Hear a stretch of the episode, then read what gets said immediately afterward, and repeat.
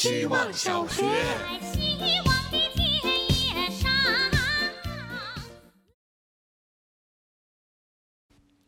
大家好，这是小 A。互联网消灭的四十件事儿，这是最新期《三联生活周刊》的选题。看这四十件事儿组成的目录，有种初见陌生事物的滑稽感，好像在无意间发现了老爸年轻时写的日记。黄页、月份牌、媒婆和突如其来的雨，单把这些消失的词组在一起，就足够让人浮想联翩。除此之外，我们这代人感触更多的可能是这些词：句号已经被换行替代，影集被拍扁在了手机里，还有读完一本书的耐心，以及家人一起看电视的时间。顺着往下想，互联网何时消灭了四十件事儿？日历、名片、深情的对视、不明终点的旅行，都越来越稀有。估计过不久，消失的就是今早买这份杂志的那个报刊亭。十四岁懂世界中提到，我们该不断思考那些理所应当的便利。或许互联网不止消灭了一些东西，还消灭了一些了解世界的路径。希望小学。大家好，我是小李子。最近看了一本漫画，叫《海兽的孩子》，里面提到一个观点，歌词大意就是语言是粗糙的容器，就像一个劣质的显示器，只能用有限的像素点显示有限的内容。紧接着又看了一个现代舞，看着看着果然睡着了。醒来的时候突然意识到，这舞就是一种我听不懂的语言，完全无法接受到导演想要表达的信息。后来想起《降临》里外星人的口语和书面语，他们的口语也是线性的。但书面语言，也就是那些水墨圈，则是非线性的视觉语言，可以更高效的传达更复杂的信息。我们语言的线性模式，也就限制了我们注定无法通过语言来表达出那些更复杂的思考和情绪，甚至思考也会被线性思维所禁锢。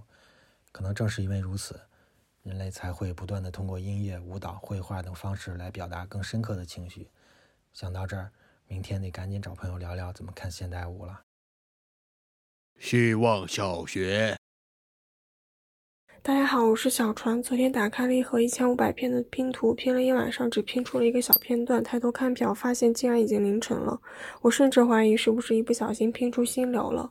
近几年拼图玩的不多，一次是去年眼睛做手术的恢复期，杜绝一些电子产品，买了一盒哈利波特的拼图。第二次就是最近买的潜艇娱乐。在昨天面对那些碎片有些无从下手的时候，回想两次拆盒经历，突然发现拼图是没有说明书的。这意味着拼图不存在标准化的操作，完全可以。可以随心所欲。当开始拼的时候，从哪个部分开始，一次次筛选碎片，思考手中每一块碎片和其他碎片的关系。当怎么也找不到合适的碎片时，可以转变策略，从这个部分跳到另一个部分。拼图没有懒可以偷，一千五百片拼图，必须每一片都亲手抚摸和观察，排除和选择。每一片都至关重要。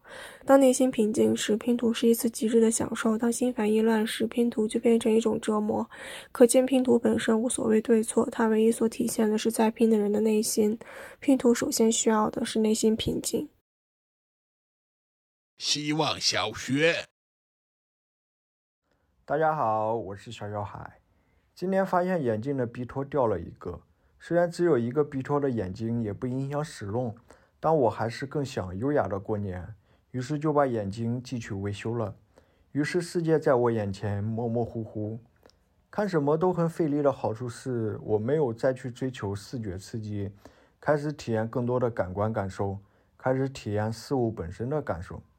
例如吃饭的时候不再一边吃饭一边刷手机，专心吃饭，认真咀嚼。走路的时候可以看路边的枯枝，听。街上的声音，皮肤也能感受到冬天的清冽宜人。这些感受在我戴眼镜时都是背景，现在是互动者。之前看产品经理谈博客讲，以前互联网是争夺人的眼睛，现在开始争夺人的耳朵。互联网不会放过人们一丝一毫注意力，希望人们可以留一些注意力给互联网外，更多的用身体去感知世界，观察身体的感受。希望小学。大家好，我是小王八蛋。这两天和爸妈聊天，发现原来大家都年轻过。这么说有点别扭，但突然才意识到，人人都有年轻的十八岁，连爸妈也一样。我妈长得好看，跟我对比简直一个天上一个地沟。我俩甚至不在一个维度。大家都是碳基生物，我妈可能是天选之子。我爸相对来说长得就稍微差一点，不能说是好看，只能说是顺眼。俩眼睛一个鼻子，照样也能对付看，所以我完全是我爸的翻版。问他俩为啥会结婚，我妈说她觉得我爸很靠谱，一看就是过日子的人。我爸说他俩见面第一天，我妈就吃了一盘猪头肉，一看挺上食，好养活，觉得肉都吃了，不能做亏本买卖。一来二去，俩人就结婚了。我一直以为情人眼里出西施是个比喻，没能想到现实竟在我身边。